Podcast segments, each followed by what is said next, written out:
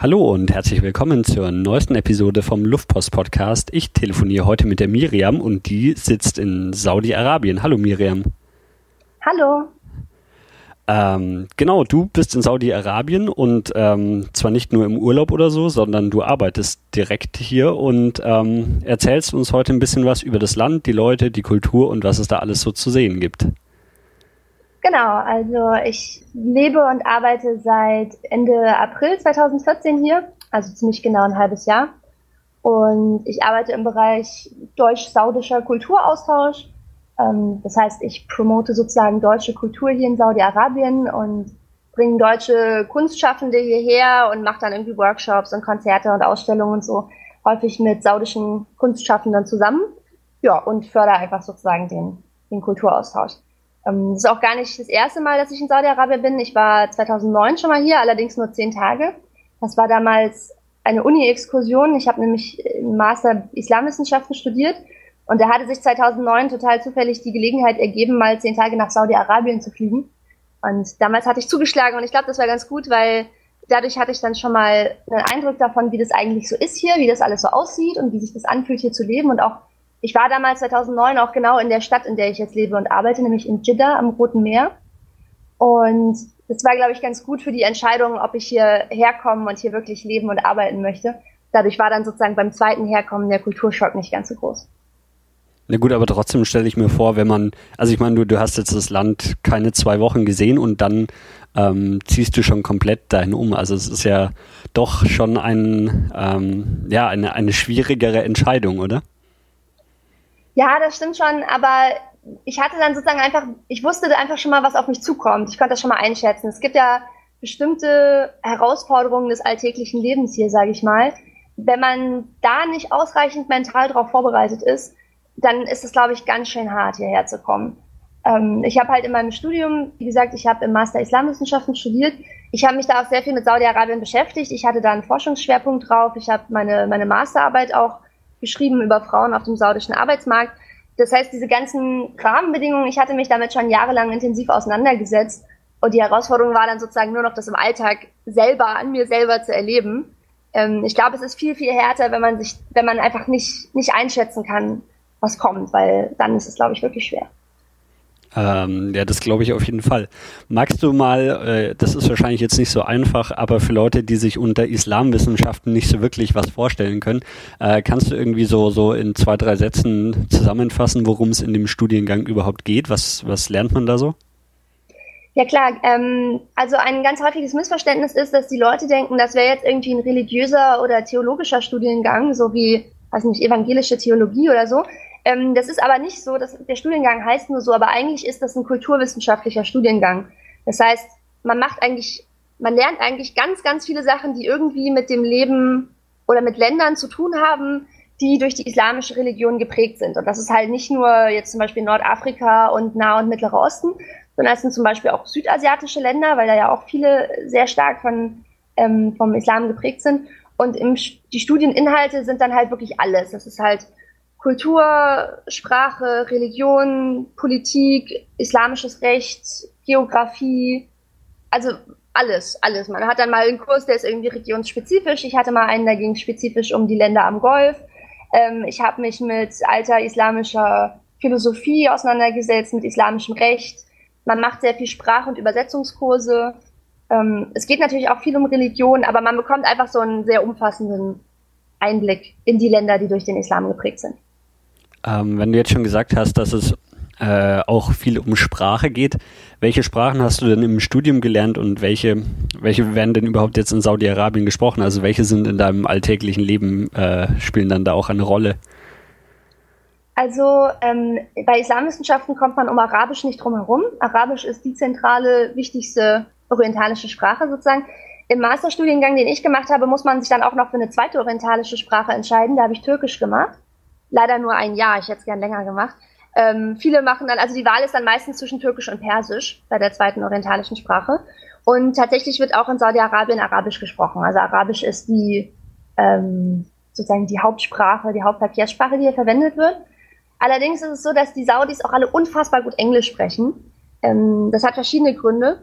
Und das führt dazu, dass man im Prinzip auch wenn man gar kein Arabisch könnte, man total gut hier durchkommt.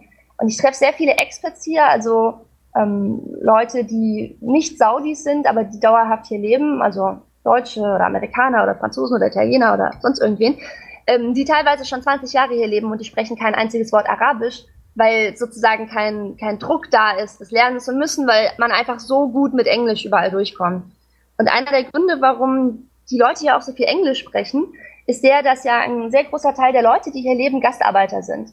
Ähm, also von den 28 Millionen ähm, Leuten, die hier in Saudi-Arabien leben, sind, glaube ich, ich weiß gar nicht, wie, wie, hoch der Anteil jetzt ist, aber es sind bestimmt ein paar Millionen, die wirklich einfach nur Gastarbeiter sind, die dauerhaft hier leben und die dann teilweise auch kein Arabisch können oder nur sehr wenig. Und deswegen sieht man das ganz häufig, dass irgendwie Saudis, keine Ahnung, zum Beispiel bei McDonalds stehen oder in einem Laden an der Kasse oder sonst irgendwo und dass die auch die Leute, die da arbeiten, auf Englisch ansprechen. Manchmal sprechen die, die Saudis sogar untereinander Englisch, also gerade wenn es dann die, die gebildete Oberschicht ist.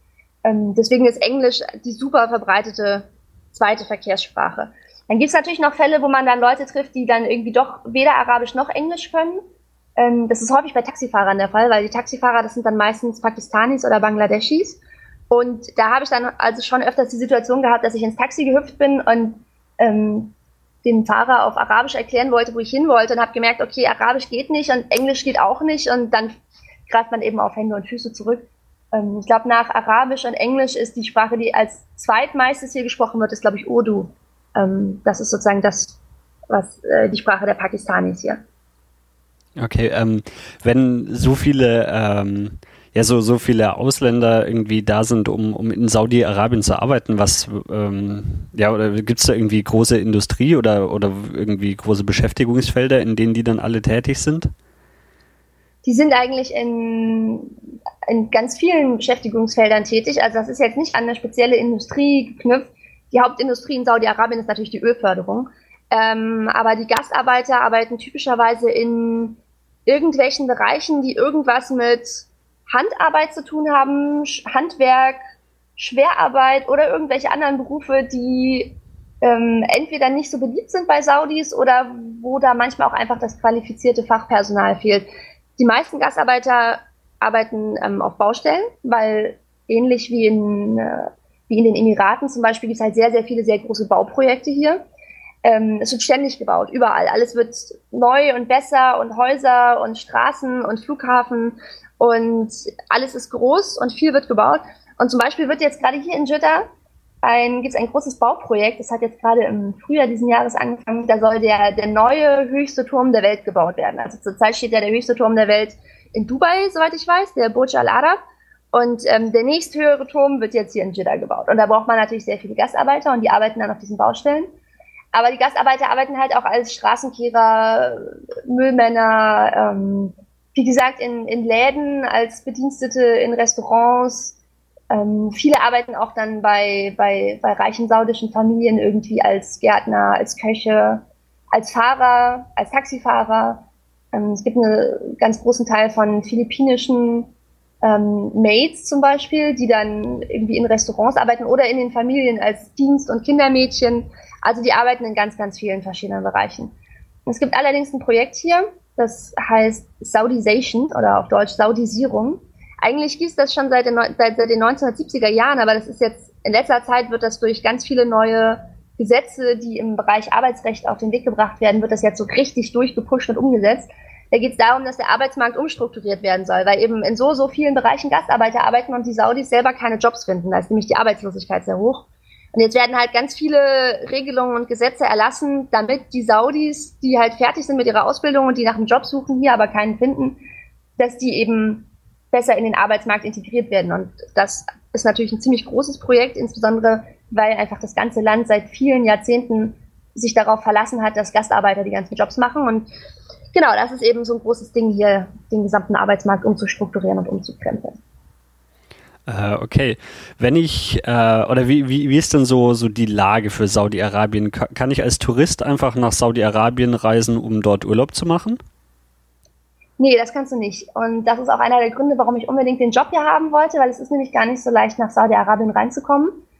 Ähm, es werden tatsächlich überhaupt keine Touristenvisa vergeben. Ähm, Also früher, vor ein paar Jahren, gab es noch Gruppentouristenvisa. Die gibt es inzwischen auch nicht mehr. Als Einzeltourist geht es auch nicht. Ähm, Transitvisa werden auch nicht vergeben. Das heißt, es ist einfach wirklich schwierig hier reinzukommen. Ich glaube, die einzigen Gelegenheiten, unter denen du ein Visum bekommst für Saudi-Arabien, ist, wenn das als Familienzusammenführung gilt. Das heißt, wenn du Familie hier hast und die dann besuchen möchtest, dann ist das okay. Ähm, wenn du hier arbeitest, dann musst du allerdings ähm, ziemlich viele Unterlagen beischaffen von deinem Arbeitgeber, ähm, der dann für dich bürgt. Oder das andere große Ding ist natürlich, wenn du Hajj oder Umrah machen möchtest, also wenn du sozusagen zur Pilgerfahrt nach Saudi-Arabien kommen möchtest. Das ist sozusagen die andere große Gruppe Visa, die vergeben wird. Da gibt es allerdings auch sehr, sehr strenge Auflagen, wer die bekommt und wie viele Leute die bekommen und wie lange man dann hier bleiben darf und welche Orte man nur besuchen darf, wenn man ein Hajj-Visum hat. Genau, also ist gar nicht mal so einfach hierher zu kommen. Okay, dann würde ich sagen, schauen wir uns das Land mal so, so ein bisschen genauer an. Ähm, magst du mal einfach so, so ein bisschen einordnen, wo es geografisch liegt, wo dann äh, Jeddah ist, also die Stadt, in der du dich jetzt aufhältst und ähm, genau, dass man so, so ein bisschen eine grobe Vorstellung hat, wo man Saudi-Arabien auf der Weltkarte überhaupt zu suchen hat. Ja klar, gerne. Also Saudi-Arabien liegt auf der arabischen Halbinsel. Also wenn man jetzt so die, die Weltkarte vor dem geistigen Auge hat, ähm, mit dem Finger sozusagen auf Nordafrika gehen, ähm, nach rechts rüberfahren, dann kommt man bei ähm, Algerien und Ägypten vorbei noch weiter nach rechts, dann gibt es einen Teil, der gehört zu Ägypten, das ist der Sinai, das ist die große Sinai-Halbinsel. Noch weiter nach rechts rüberfahren äh, und dann ist man schon bei Saudi-Arabien und dann ein bisschen nach rechts unten. Das ist so, wenn man auf der Weltkarte guckt, das sieht aus wie so ein, wie so ein Rechteck, was so ein bisschen schräg da neben, neben Ägypten sozusagen liegt. Das ist die arabische Halbinsel. Und auf der arabischen Halbinsel sind ähm, die ganzen Golfstaaten, also die Emirate grenzen an Saudi-Arabien an, ähm, Bahrain ist da noch, Katar ist da, Kuwait, das sind alles direkte Nachbarn. Irak ist ein direkter Nachbar noch im Norden von Saudi-Arabien. Und im Süden, also am unteren Ende der arabischen Halbinsel, am unteren Ende dieses Rechtecks, ähm, sind noch Oman und Jemen, die an Saudi-Arabien angrenzen. Und diese, diese arabische Halbinsel, also dieses schräg liegende Rechteck, wenn man das dann gefunden hat auf der Weltkarte, ähm, die arabische Halbinsel ist ziemlich groß und Saudi-Arabien ist das größte Land auf der arabischen Halbinsel. Also der größte Teil dieses Rechtecks wird von Saudi-Arabien eingenommen und alle anderen Staaten, die da noch so liegen, wie eben Oman, Jemen, die Emirate, Bahrain, Katar, Kuwait und so weiter, das sind halt alle super, super, super kleine Staaten im Verhältnis zu Saudi-Arabien. Also das sind auch absolut gesehen sehr kleine Staaten. Und Saudi-Arabien ist eben sehr groß. Also Saudi-Arabien ist ähm, sechsmal so groß wie Deutschland. Das ist schon ganz schön viel, finde ich. Ähm, also einfach eine riesengroße Fläche. Interessant ist aber, dass obwohl Saudi-Arabien sechsmal so groß ist wie Deutschland, ähm, ist die Bevölkerung halt viel kleiner. Also in Deutschland haben wir ja jetzt wieder ungefähr 80 Millionen Einwohner und in Saudi-Arabien, das habe ich vorhin schon mal gesagt, sind es eben nur 28 Millionen. Und das Land ist eben riesengroß, aber das führt dazu, dass die Bevölkerungsdichte natürlich ganz anders ist als in, in Deutschland. In Deutschland hat man, ähm, ich glaube, drei, wie ist das? Genau, in Deutschland hat man 226 Menschen pro Quadratkilometer und in Saudi-Arabien hat man halt nur elf. das gibt einem so, das gibt einem so einen Einblick da rein, ähm, wie so die Relationen sind. Und der größte Teil der arabischen Halbinsel, auch der größte Teil von Saudi-Arabien, ist tatsächlich Wüste und äh, ist auch nur ganz, ganz wenig besiedelt. Ähm, die, also äh, es, es, gibt sehr, es, es gibt eine, eine starke Urbanisierung ähm, vor allem so in den letzten Jahrzehnten. Es hat sich ja super viel entwickelt hier in dem Land. Das Land hat ganz krasse Sprünge nach vorne gemacht mit dem Ölboom, mit dem Ölreichtum. Und im Zuge dessen sind natürlich viele Leute dann auch in die Städte gezogen, während es früher halt hauptsächlich Nomaden oder ähm, ja, Leute waren, die halt irgendwie Felder bearbeitet haben oder mit ihren Schafherden durch die Wüste gezogen sind. Ähm, und Jeddah ist jetzt im, im Verhältnis, Jeddah ist die zweitgrößte Stadt in Saudi-Arabien. Die größte Stadt ist Riyadh, das ist die Hauptstadt. Die liegt im Nordosten, könnte man sagen, oder im Osten des Landes. Und Jeddah liegt genau auf der anderen Seite, an der Westküste. Also, genau, also Saudi-Arabien hat äh, quasi zwei, zwei Küsten, an die es angrenzt. Im, äh, Im Osten ist das der, der Golf, der Persische Golf. Wie gesagt, da sind die ganzen Golfstaaten auch die Nachbarn. Und äh, im Westen ist das das Rote Meer. Und auf der anderen Seite sozusagen, wenn ich ähm, in Jeddah quasi am Strand stehe und rüber gucke, dann scherze ich häufig und sage, also auf der anderen Seite ist, äh, ich glaube, Sudan ist direkt gegenüber. Ähm, und wenn man ein bisschen schräg schwimmt, dann kommt man eben in Ägypten an. So.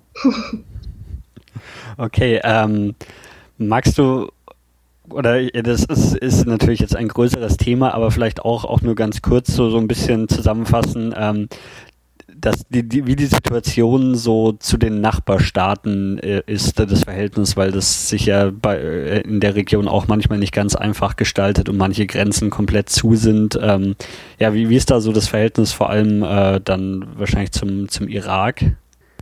Ähm, das ist derzeit, also wir haben ja jetzt gerade Sommer 2014 und der Islamische Staat wütet in äh, Irak und in Syrien. Ähm, das ist natürlich gerade ein bisschen problematisch. Ähm, es ist so, dass Saudi-Arabien die Nordgrenze zum Irak, die schon verhältnismäßig lang, ähm, gut verstärkt hat. Und das lese ich jetzt auch häufiger in den Nachrichten oder in den Zeitungen. Da gibt es dann immer mal wieder kleinere Meldungen. Ähm, König hat Grenze verstärkt. Es gibt jetzt gerade ein neues Bauprojekt, dass da irgendwie noch ein, dass die noch weiter verstärkt werden soll, dass da ähm, ja, dass das Grenzpersonal verstärkt wird um hauptsächlich um den Schmuggel einzudämmen, der über die Irak-Grenze kommt. Ähm, genau, also das ist, da wird jetzt so, da wird ein bisschen genauer hingeguckt, sagen wir mal. Und ähm, zu den anderen Nachbarstaaten ist das ähm, Verhältnis eigentlich ganz gut. Also zum im Jemen gab es in der Vergangenheit da immer mal Grenzstreitigkeiten, da gibt es auch ein bisschen Probleme mit, mit Schmuggel und manchmal kleinere Gefechte. Ähm, Im Jemen ist ja jetzt auch gerade ziemlicher Tumult. Ähm, und ist auch schon die ganzen letzten Jahre so gewesen im Jemen. Ähm, das heißt, Saudi-Arabien hat halt im ganz im Norden und ganz im Süden halt das Problem, dass es an, an Nachbarstaaten angrenzt, wo es so ein bisschen drunter und drüber geht und versucht so ein bisschen äh, dafür zu sorgen, dass es quasi nicht überschwappt. Ähm, dann im Osten sind halt die, die, die Golfstaaten. Da ist das Verhältnis eigentlich ganz gut. Ähm, Saudi-Arabien ist auch Teil des GCC, also des Gulf Cooperation Council und in der Arab League auch also in der Arabischen Union. Und ähm, ja, die arbeiten viel zusammen, treffen sich viel. Es gibt da die Überlegung oder die Idee ähm, aus, dem, aus den GCC-Staaten, also aus den Golfstaaten, sowas wie die Eurozone zu machen, sowas ähnliches, also so eine einheitliche Wirtschaftszone. Ähm, das ist aber schon lange geplant, äh, weiß ich nicht, ob und wann das kommt. Aber da ist das Verhältnis eigentlich ganz gut. Es gab jetzt mal neulich ein bisschen ähm, Spannungen mit Katar, also beziehungsweise die anderen Golfstaaten und Saudi-Arabien, die haben alle sich ein bisschen über Katar geärgert, aber das ist jetzt auch gerade wieder beigelegt und da ist jetzt das Verhältnis ganz gut. Okay, dann ähm, lass uns mal ein bisschen auf, auf deine Heimatstadt quasi kommen, also auf Jeddah. Ähm, da bist du ja relativ weit weg von, von allen anderen äh, Nachbarstaaten und liegst direkt am Meer und hast aber einen weiten Weg in Irak oder auch nach Jemen. Das heißt, ähm, ist dann die Lage bei dir, also du, dich betrifft das dann quasi überhaupt nicht so im alltäglichen Leben? Nee, mich betrifft das überhaupt nicht. Also es ist wirklich super, super weit weg. Manchmal denke ich so, oh mein Gott, ich befinde mich in einem Land, das eine, An also eine Grenze zum Irak hat und dann lese ich die ganze Zeit irgendwelche Nachrichten aus dem Irak und dann denke ich so, ja, okay, aber das ist halt auch viele, viele tausend Kilometer weg von wo du gerade bist. Ähm, insofern ist das ist es echt überhaupt kein Ding. Das ist alles super weit weg. Die, wie gesagt, ich habe gesagt, Saudi-Arabien ist sechsmal so groß wie Deutschland. Die Entfernungen sind echt riesengroß. Und wenn man nicht zufällig gerade in die Nachbarstadt möchte, dann muss man auch echt fliegen hier. Also ich war einmal in Riyadh, in der Hauptstadt, ähm, das war im Mai. Und da bin ich halt auch geflogen, weil da, da fährst du, also das ist auch, das ist auch alles überhaupt nicht ausgebaut. Also es ist auch nicht so wie in Deutschland, wo man sagt, dann fährt man mal ein bisschen über die Autobahn. Also natürlich gibt es Straßen und Autobahnen, ähm, aber wenn man es vermeiden kann, dann wird man eigentlich immer fliegen, weil es ist halt auch nicht super sicher, weil du musst da halt Tausende und Tausende von Kilometern durch, durch die Wüste fahren. Also sozusagen, du hast eine Autobahn, die führt halt durch die Wüste. Und wenn du da liegen bleibst, dann kann das schon mal ganz schön kritisch werden. Und deswegen, ähm, ja, fliegen die meisten Leute, weil es einfach viel praktischer ist. Hm, okay. Ähm, magst du so ein bisschen über äh, Chita, die Stadt, erzählen? Also was ist das für eine Stadt? Ist es wirklich eine oder ist es eine Millionenstadt? Wie groß ist die Stadt so? Ähm, und auch wie, wie ist das, das Stadtbild dann so so ein bisschen? Ich äh, war, glaube ich, noch nie in einer, einer arabischen Großstadt. Okay, ja, also Jeddah, habe ich vorhin schon gesagt, ist die zweitgrößte Stadt in Saudi-Arabien nach Riyadh, nach der Hauptstadt. Ähm, von den 28 Millionen Einwohnern, die Saudi-Arabien hat, sind ungefähr vier oder fünf hier in Jeddah, also wie gesagt vier bis fünf Millionen Einwohner. Mm, die, ja, es ist schon eine Großstadt, kann man sagen. Also man, man hat hier viel, ist hier viel los. Ähm, was, ich meine, ich war ja auch schon in, in diversen anderen arabischen Staaten. Das hat ja mein Studium mit sich gebracht. Ich habe ein Jahr in Ägypten studiert und bin kreuz und quer durch Ägypten gereist. Ich habe in Kairo studiert. Ähm, ich war auch in Syrien, ich war in Israel, in den palästinensischen Gebieten. Und auf den ersten Blick wirkt das Stadtbild, also wenn man jetzt zum Beispiel so durch so eine, durch, durch eine sehr belebte Straße geht oder so, dann sieht das schon relativ ähnlich aus ähm, zu anderen arabischen Großstädten, aber es gibt schon ein paar signifikante Unterschiede. Ähm, einerseits ist alles sehr, sehr weit und sehr aufgeräumt. Also es gibt einfach super viel Platz. Also gerade wenn ich das jetzt mit Kairo zum Beispiel vergleiche, Kairo ist einfach das alles vollgestopft, es ist dreckig, es ist laut, alles ist irgendwie am gleichen Ort. Ähm, und hier entzerrt sich das Ganze doch ein bisschen. Gut, in Kairo leben auch signifikant sehr viel mehr Millionen Menschen als jetzt in Jeddah. Mm, eine, ja genau, also es gibt halt, es gibt große Straßen, ähm, es gibt große Flyover, es gibt viele Läden, es ist direkt am Meer, es gibt viele Restaurants, es gibt ähm, so ein paar Wolkenkratzer, die stehen direkt am Meer. Das sind dann meistens die großen Hotels. Ähm, ansonsten sind die Häuser, die sind typischerweise aus, ähm, die haben, die haben alle so eine sandfarbene Farbe. Ähm, der Gedanke dahinter ist, glaube ich, dass wegen, wegen dem Wüstensand und den Sandstürmen, die hier halt manchmal sind, ähm, würden die Häuser, egal in welcher Farbe du sie streichst, nach ein paar Jahren diese Sandfarbe annehmen und deswegen bauen die Leute die Häuser einfach gleich in Sandfarben. Das heißt, man muss sich die Stadt so vorstellen in so, ja, in so weiß, beige, sandfarbenen Farben, die ganzen Häuser. Ähm, bei den Häusern fällt mir immer wieder auf, die, die saudische Gesellschaft, also die, die Leute führen ähm, verhältnismäßig zurückgezogenes Leben, jetzt auch im Vergleich zu anderen arabischen Staaten. Die haben dann halt häufig eine große Villa oder so, wo die wohnen und sind halt sehr so auf ihre, auf ihre Familie bezogen und es gibt nicht so viel nachbarschaftliches Leben, sage ich mal. Ähm, und bei den Häusern ist es häufig so, da gibt es eine große Mauer drumherum, also die wirklich hoch ist, also bestimmt so zweieinhalb Meter und ein großes Tor und es ist zu. Und sehr viel mehr sieht man von dem Haus nicht. Also dann sieht man so den ersten oder den zweiten Stock, die noch so über die Mauer hinausragen. Ähm, aber man kann jetzt nicht bei den Leuten irgendwie in den Vorgarten gucken, wie das da aussieht. Und ähm, die, was, wo ich immer wieder drüber nachdenke, wenn ich hier durch die Straßen laufe, die Häuser sind teilweise so ein bisschen kitschig gebaut, manche auch ganz hübsch. Die haben dann häufig auch so kleine Balkons, aber die Balkons zum Beispiel sind echt nur zur Zierde. Kein Mensch benutzt jemals diese Balkons. Und das finde ich irgendwie so ein bisschen strange. Ich meine, gut, es ist auch ein bisschen zu heiß vermutlich, um sich irgendwie mal auf den Balkon zu setzen. Aber trotzdem, also selbst bei der Hitze, selbst wenn ich einen Balkon hätte, dann würde ich auf meinem Balkon sitzen. Aber das hat natürlich mit dieser ganzen Gesellschaft zu tun, dass die, dass die Leute sehr zurückgezogen leben, dass vor allem natürlich die Frauen sehr zurückgezogen leben und dass man eben vermeiden möchte, dass irgendjemand zufällig den Blick auf eine, auf eine Frau erhascht, mit der er nicht verheiratet ähm, oder verwandt ist.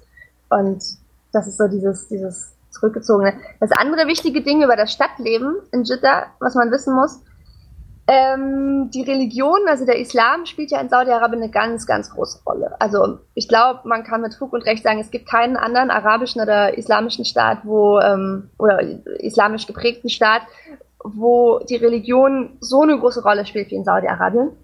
Und im Islam ist es ja so, dass am Tag fünfmal gebetet wird. Es gibt fünf Gebete, fünf Gebetszeiten. Und Saudi-Arabien, ich weiß nicht genau, wie es im Iran ist, aber Saudi-Arabien ist, glaube ich, der einzige Staat, wo das sozusagen staatlich verordnet ist, dass zu jeder dieser Gebetszeiten das gesamte gesellschaftliche Leben zum Erliegen kommt. Das heißt, Restaurants, Geschäfte, alles macht komplett zu.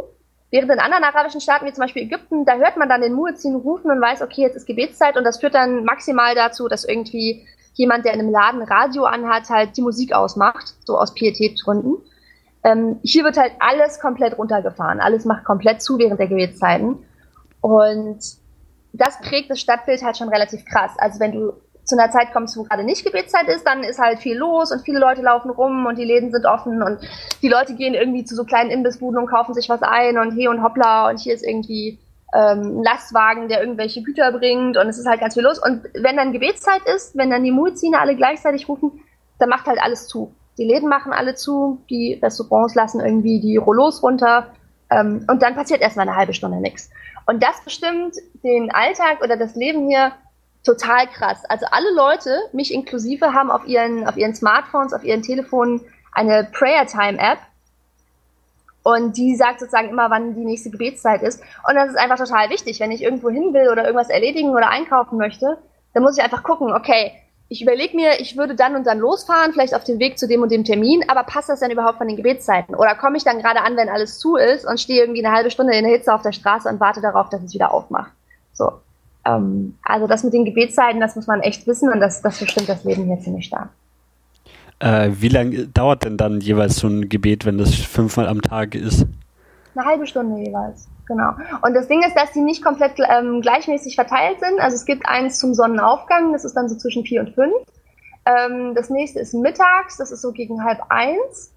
Und dann am Nachmittag kommen die Schlag auf Schlag. Dann gibt es irgendwie eins um halb vier, eins um sieben ungefähr, eins um halb neun oder neun und dann nochmal eins, habe ich irgendeins vergessen, was noch am Nachmittag ist. Genau, äh, nee, jetzt hatte ich fünf, genau, das waren die fünf. Und ähm, gerade nachmittags oder abends, das ist halt auch die Zeit, in der man eigentlich gerne Dinge erledigen möchte, weil ich dann zum Beispiel mit der Arbeit fertig bin und sage, jetzt will ich da noch was einkaufen oder ich brauche ein Flugticket oder ich will mit jemandem mich treffen und wir wollen essen gehen oder so. Und da muss man echt immer genau gucken, dass man das dann perfekt timet äh, mit der Gebetszeit. Äh, wie, wie sieht es denn dann im Straßenverkehr aus? Hält dann auch jedes Auto an und irgendwie Busse und ist dann wirklich auch der komplette Verkehr zum Erliegen gekommen? Und äh, beten die Leute dann direkt in den Autos oder wie läuft das ab? Nee, also der Verkehr fließt schon weiter und ähm, es ist jetzt, Jeddah ist im Verhältnis zum gesamten Rest von Saudi-Arabien sozusagen noch die Stadt oder der Ort in Saudi-Arabien, wo es insgesamt am wenigsten streng durchgesetzt wird oder wo insgesamt das Leben am offensten und am am entspanntesten, sage ich mal, ist. Ähm, in anderen Städten Saudi-Arabiens, also vor allem auch im Osten, ähm, da patrouilliert dann auch teilweise die Religionspolizei und guckt, ob das auch alles durchgesetzt wird, ob die Leute auch tatsächlich in die Moschee gehen und ob die auch tatsächlich ihren Laden zugemacht haben. Ähm, in Jeddah ist das alles ein bisschen entspannter. Also wenn man gerade im Auto sitzt auf dem Weg von A nach B, dann fahren die Leute auch einfach weiter. Ähm, man sieht trotzdem im Straßenbild Leute, aber das, das ist dann ähnlich wie in anderen arabischen Großstädten, das habe ich in Kairo auch gesehen. Man sieht dann auch Leute, die an Ort und Stelle beten, also zum Beispiel auf dem, ja, auf, auf dem Fußweg am Rand oder an irgendeiner Straßenecke, ähm, wo dann irgendwie Teppiche ausgerollt werden und dann die Leute, die zufällig genau in dem Augenblick da vorbeikommen, die treffen sich dann oder finden sich zusammen zu so einer Gruppe und die beten dann eben an dieser Straßenecke. Aber es gibt auch total viele Moscheen hier. Ich glaube, es gab irgendwann mal auch so ein Bauprojekt ähm, in Saudi-Arabien, kein kein Saudi sollte mehr als, ich weiß nicht, anderthalb Kilometer von der nächsten Moschee entfernt leben und deswegen gibt, also man kann im Prinzip auch einfach quer über die Straße oder zwei Straßen weiter zur nächsten Moschee gehen, ähm, weil da die, die Moscheeabdeckung ganz gut ist hier ähm, und kann dann da beten gehen, aber ja, wie gesagt, die Leute beten sonst manchmal auch an Ort und Stelle oder in ihrem Geschäft, wo sie gerade sind oder ja, ich habe das auch schon in, in, in Meetings oder bei Treffen oder in Restaurants gesehen, dass irgendwie man ist dann mit einer Gruppe und unterhält sich und dann entschuldigt sich jemand, so wie man sonst sagen würde, ähm, äh, sich jemand aus dem Gespräch verabschieden würde und sagen würde, ähm, Entschuldigung, ich muss mal kurz jemanden anrufen, sagen, sorry, äh, ich muss kurz beten, ich bin gleich wieder da. Und die ziehen sich dann in der Ecke des Raumes zurück und beten dann da. Ähm, und es gibt auch öffentliche Gebäude, wo es dann speziell eingerichtete Gebetsräume gibt, also zum Beispiel am Flughafen oder in anderen öffentlichen Gebäuden, Schulen oder so, ähm, gibt es dann natürlich extra Gebietsräume. Aber es ist jetzt nicht so, dass dann irgendwie auf den Straßen gar nichts mehr los wäre. Es gibt immer noch Leute, die irgendwie ihren, ihren Geschäften nachgehen oder von A nach B laufen oder so. Aber gerade eben Läden und Restaurants, die haben dann zu. Aber das ist auch ein bisschen unterschiedlich je nach der Größe des Ladens. Also kleine Läden machen komplett zu und schmeißen alle ihre Gäste raus. Ähm, oder kleine Restaurants größere halten sich jetzt auch nicht 100% dran. Also es gibt halt, also jetzt von der Größe vergleichbar, stell dir mal, also Ikea zum Beispiel gibt's ja auch, ja, stell dir mal zum Beispiel Ikea vor oder einen riesengroßen Supermarkt, der so die Größe von so einem großen Walmart hat oder Saturn oder so, ja, also vergleichbar mit den Geschäften. Ähm, die können halt gar nicht, also die kriegen das zeitlich gar nicht hin, alle Leute raus, raus zu komplimentieren und dann wieder rein. Das wäre auch schädlich fürs Geschäft. Was in, in, oder auch bei größeren Restaurants. Was da passiert, ist, dass du einfach während der Gebetszeit nicht rein oder raus kannst und nicht bestellen kannst.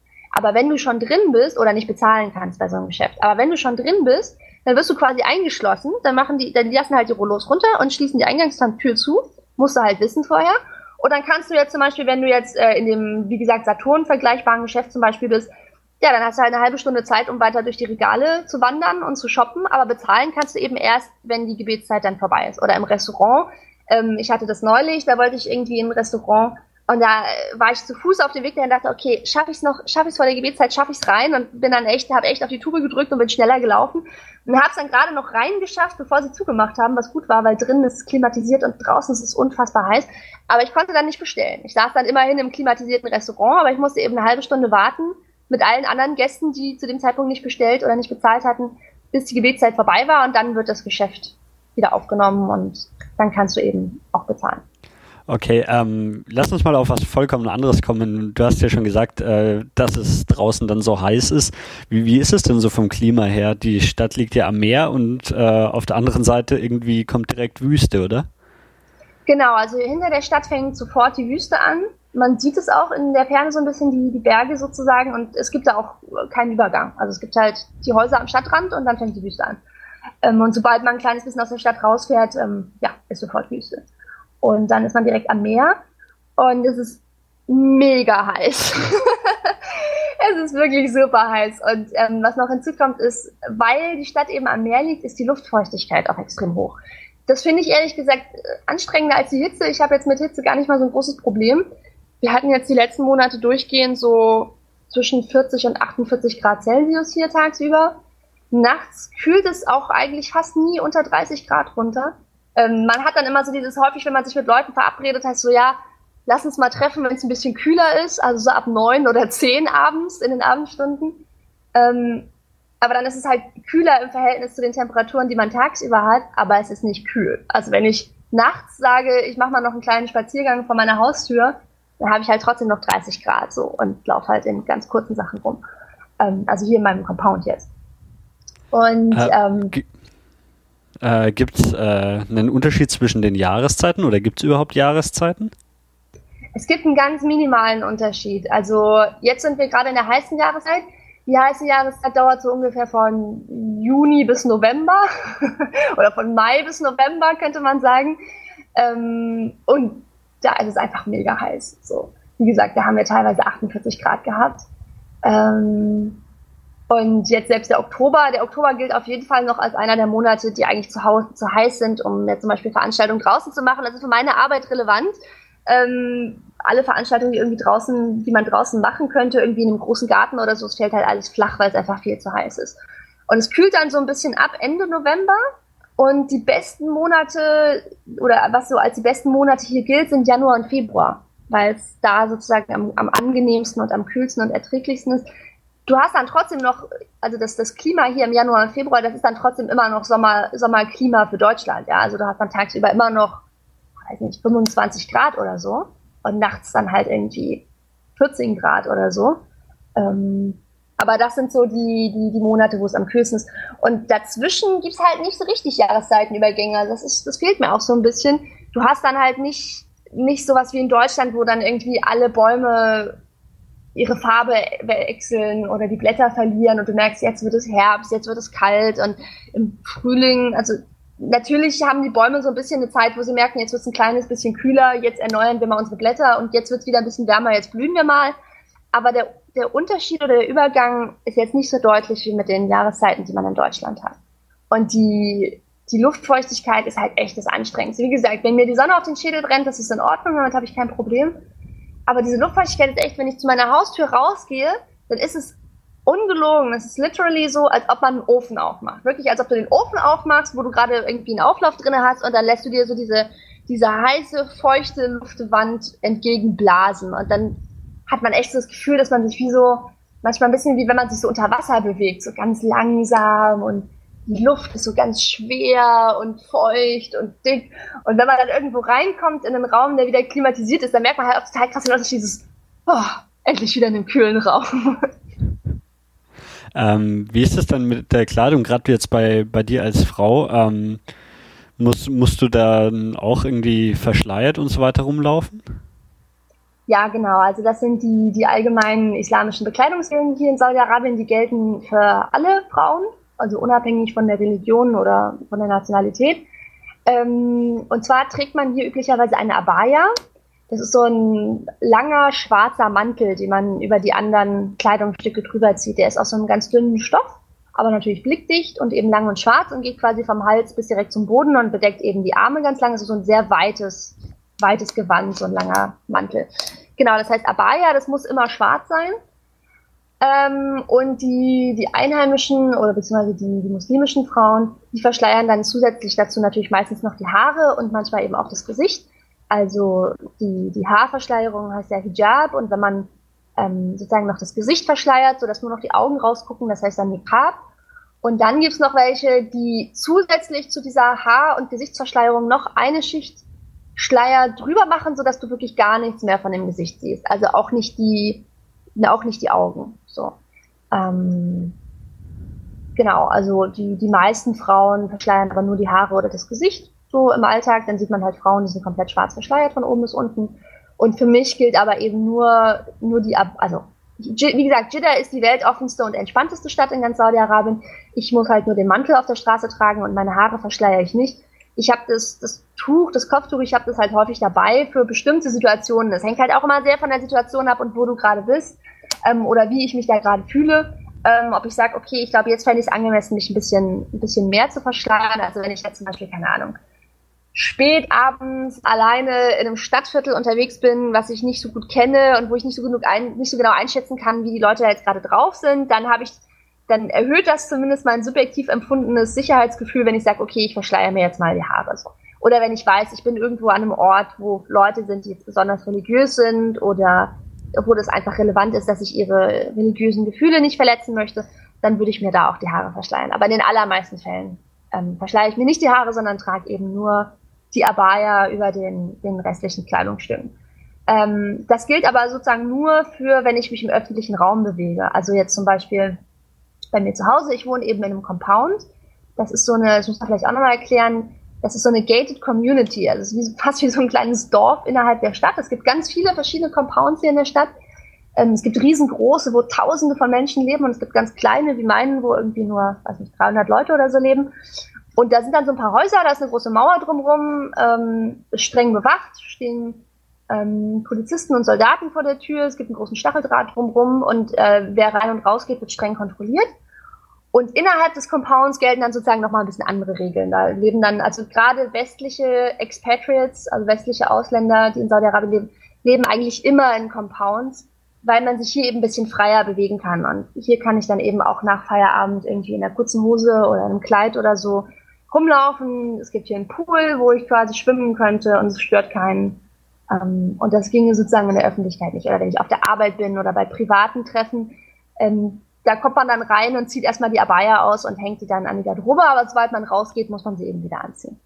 Und ähm, das Leben in diesem Compound, also man äh, gibt es auch komplett mit irgendwie Geschäften da drin und also man, man könnte sein komplettes Leben jetzt abgesehen von der Arbeit da drin führen, oder wie ist das? Ähm, also wie gesagt, meiner ist ja sehr klein. Also meiner hat einen Pool, einen Friseur, einen super kleinen Tante-Emma-Laden, äh, einen Tennisplatz und ein kleines Restaurant.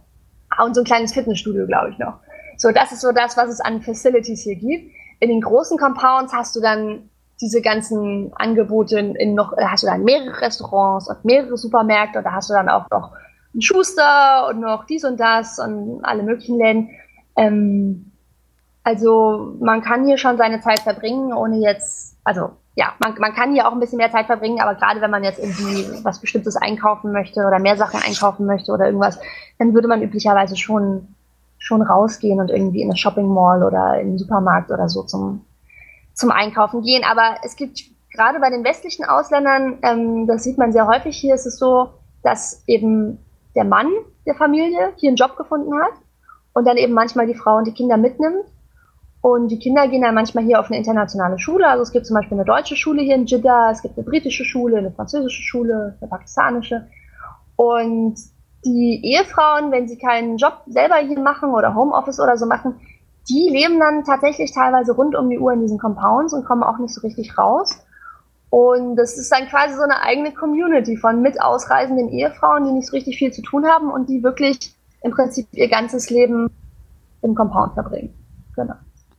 Okay, ähm, aber dann lass uns mal aus dem Compound rausgehen und die Stadt so ein bisschen entdecken, weil das ist ja wahrscheinlich das, was, was deutlich interessanter ist. Ähm, was was gibt's denn so in, in Jeddah zu sehen und zu machen? Also das erste natürlich sofort, ich meine Jeddah am Meer. Jeddah ist eine Hafenstadt. Jeddah war schon seit, ist schon seit ich, hunderten von Jahren eine, eine Hafenstadt. Ähm, Jeddah war schon eine Hafenstadt, bevor der Islam sich überhaupt ausgebreitet hat oder entstanden ist.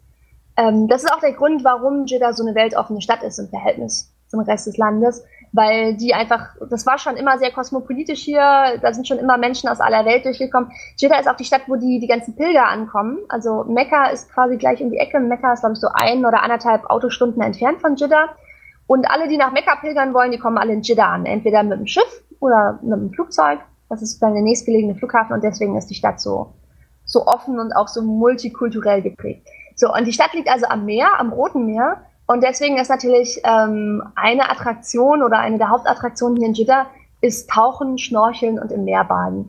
Und das ist wirklich ziemlich cool, weil es ist eben das Rote Meer, es ist das gleiche Rote Meer, was viele Touristen ähm, in Ägypten besuchen, entweder in Hurghada oder auf dem Sinai oder so, die dann da auch zum Tauchen oder Schnorcheln hinfahren. Der Vorteil ist, es ist das gleiche Meer, nur genau auf der anderen Seite sozusagen. Und während in Ägypten man, wenn man da taucht und schnorchelt, schon feststellt, naja, da ist sozusagen die, die Korallenriffe oder die Korallenfisch- und Unterwasserwelt, die ist schon so ein bisschen abgenutzt, einfach weil da viele, viele Jahre und Jahrzehnte die Touristen ähm, über das Korallenriff gelatscht sind oder da getaucht haben. Und hier ist es insgesamt halt viel unberührter, weil, wie gesagt, wir haben ja am Anfang schon drüber geredet, es gibt nicht so richtig Tourismus hierher, äh, schon gar keinen so Urlaubs-, Strand- oder Tauchtourismus, das gar nicht, überhaupt nicht. Ähm, die Saudis selbst haben es jetzt auch nicht unbedingt so mit dem Baden, Schwimmen, Tauchen und Schnorcheln. Also ein paar schon, aber die meisten eben nicht. Ähm, und deswegen bleiben relativ wenig Leute übrig, die, die das tatsächlich machen. Aber wenn man das dann macht, dann ist es richtig krass. Also hier gibt es eine richtig tolle Unterwasserwelt. Und eigentlich ist Saudi-Arabien eine der, ich glaube, eine der, der coolsten Tauchdestinations, die es überhaupt gibt, aber eben kaum erschlossen hat. Es gibt ganz wenig so Tauchclubs oder so hier. Ähm, gibt es natürlich schon, aber jetzt nicht im Verhältnis zu Ägypten zum Beispiel nicht so krass, wie es sein könnte, weil das Angebot ist halt echt cool, was man hier sehen und machen kann. Ähm, aber es gibt gar nicht mehr so viele Leute, die das machen. Und genau, also tauchen, schwimmen, am Strand liegen, das ist auf jeden Fall was, was man hier machen kann. Achso, zu den Stränden, das muss ich auch nochmal erklären. Ähm, wenn ich jetzt zum Beispiel an den Strand fahre, weil ich sage, cool, Wochenende, ich habe Lust mal wieder im Meer zu schwimmen, dann es gibt ein paar Stellen, die sind öffentlich zugänglich vom Strand. Da verbringen dann manchmal auch die Saudis so zum Feierabend oder zum Sonnenuntergang ihre Zeit. Die machen dann irgendwie ein großes Picknick oder so mit der ganzen Großfamilie am Meer und schauen sich den Sonnenuntergang an. Ähm, aber wenn ich jetzt irgendwo schwimmen gehen wollen würde, dann gibt's so eine ganze Reihe von privaten Stränden. Das ist dann so ähnlich wie mit dem Compound. Das ist halt eine große Mauer drumherum, ist streng bewacht am Eingang ähm, du musst irgendwie angemeldet sein oder auch einen Eintritt bezahlen. Das sind dann halt ja Privatstrände eben. Oder du musst von irgendjemandem, den du kennst, auf die Gästeliste geschrieben worden sein und dann kommst du rein und dann ist es halt echt so ein, so ein abgeriegelter Strandabschnitt sozusagen. Ähm, das hat natürlich für mich wiederum den Vorteil, das ist dann halt ein Ort, wo ich wirklich im Bikini schwimmen kann. Ne? Also das könnte ich jetzt an den öffentlich zugänglichen Stränden halt einfach nicht. Ich kann nicht im Bikini schwimmen gehen irgendwo, wo die Gefahr besteht, dass irgendwelche Saudis drumherum stehen, die dann daran Anstoß nehmen, die dann die Religionspolizei herbeirufen. Ich würde mich da auch nicht wohlfühlen, so, weißt du, weil es halt einfach überhaupt nicht angemessen ist, so in der Öffentlichkeit. Und an diesen Privatstränden, das ist dann aber eben die Destination, wo dann auch die westlichen Ausländer hinfahren. Da triffst du dann die Amerikaner und die Franzosen und die anderen Deutschen und die Libanesen und wenig noch alles. Ähm, und da hast du dann sozusagen Strandvergnügen. Okay, also Strand haben wir als Attraktion schon mal abgehakt. Äh, was kann man noch machen? Es gibt gar nicht mal so wahnsinnig viele Freizeitbeschäftigungen hier, ähm, weil ja das, das, was sozusagen als von der Religion erlaubt ist, relativ stark reglementiert ist. Es gibt keine Kinos, es gibt keine Theater. Ähm, ja, also einfach viele Sachen, die wir so als Freizeitbeschäftigung machen, die gibt's hier halt einfach nicht, weil die einfach verboten sind und nicht stattfinden. Also es gibt kein, es gibt keine Konzerte, es gibt keine Tanz- oder Ballettveranstaltungen oder irgendwas. Und deswegen ist eine der, der Hauptfreizeitbeschäftigungen der Saudis, äh, es gibt im Wesentlichen zwei. Das eine ist in Restaurants gehen. Das machen die in ihrer Freizeit äh, am Abend oder so. Die gehen dann halt, die zelebrieren das dann. Die gehen dann groß mit der ganzen Familie oder schick. Es gibt auch sehr viele Restaurants hier. Das ist wirklich ein Ding, die gehen dann, die machen dann so einen großen Restaurantbesuch. Ähm, und das andere Ding sind Shopping Malls. Das ist sozusagen die andere große Freizeitbeschäftigung. Man geht dann in eine Mall und ja, läuft durch die Geschäfte oder trifft sich da oder hält sich da auf und unterhält sich. Ähm, ist so ein bisschen mager. Aber wie gesagt, Saudi-Arabien ist ja auch nicht touristisch erschlossen und nicht für Touristen gedacht. Insofern ähm, darf man jetzt auch nicht mit der touristischen Erwartung herkommen, dass man hier irgendwie tolle Sachen machen kann. Was mache ich noch so? Ich meine, ich versuche natürlich auch mich beschäftigt zu halten. Es gibt noch die, es gibt die Altstadt, es gibt eine kleine Stadt Altstadt, das heißt Ballard. Ähm, das finde ich ganz cool, da rumzulaufen abends und einfach, ja, einfach da spazieren zu gehen sozusagen oder am Meer spazieren zu gehen. Es ist zwar super heiß, man ist dann total durchgeschwitzt, aber da gibt es sozusagen ein bisschen schöne Sachen anzuschauen. Da gibt es halt viele so traditionelle kleine Läden, ähm, die Häuser sind sehr schön, weil die eben dem traditionellen Baustil noch gebaut sind und da gibt es dann hübsche Beleuchtung und da gibt es dann so quasi so einen klassischen arabischen Zug, den man sich angucken kann. Das finde ich ganz hübsch. Ähm, ja, dann kann man am Meer spazieren gehen. Das ist auch noch was, was viele Saudis abends machen. Wie gesagt, den Sonnenuntergang am Meer anschauen. Es gibt so eine große Promenade am Meer, die heißt Corniche. Und da kann man dann sozusagen auf und ab flanieren. Da sind dann viele Familien, die dann da picknicken und ja, einfach ihre Zeit verbringen.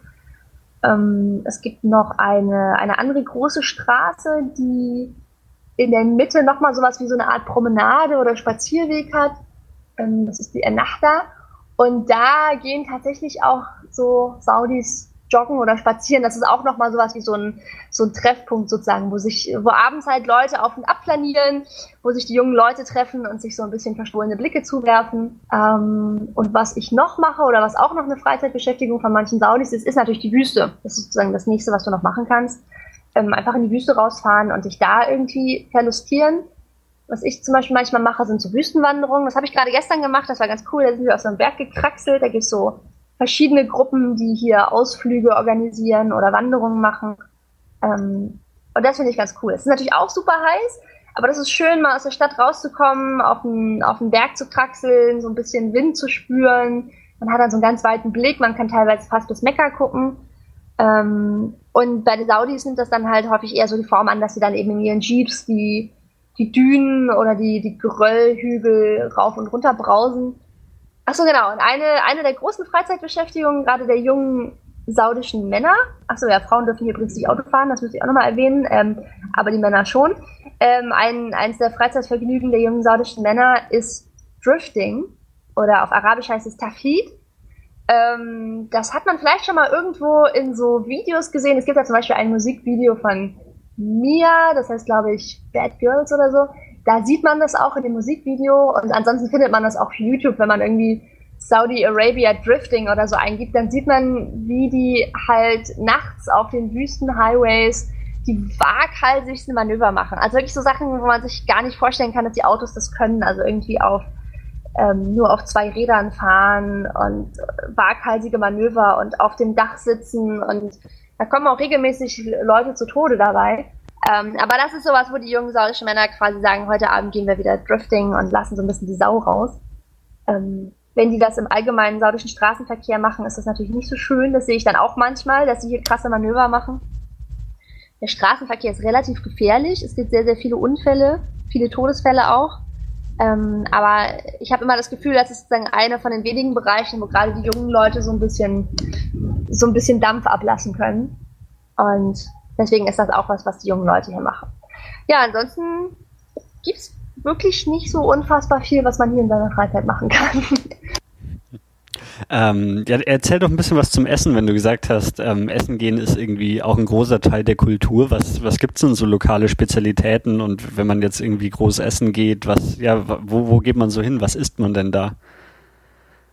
Also es gibt ähm, so klassisches arabisches Essen, was man auch in anderen Golfstaaten findet ähm, oder auch in Jemen oder in Ägypten oder so. Also viel mit Reis halt, Reis und dann Hühnchen oder Lamm dazu. Ähm, es gibt so ein Reisgericht, das heißt Kapsa. Das ist dann so ein großer Berg von Reis sozusagen, der aber auf eine ganz spezielle Art und Weise zuberichtet wird. Also ähm, wenn man sich jetzt in Deutschland Reis vorstellt, dann denkt man so normalen, stinklangweiligen, weiß gekochten Reis.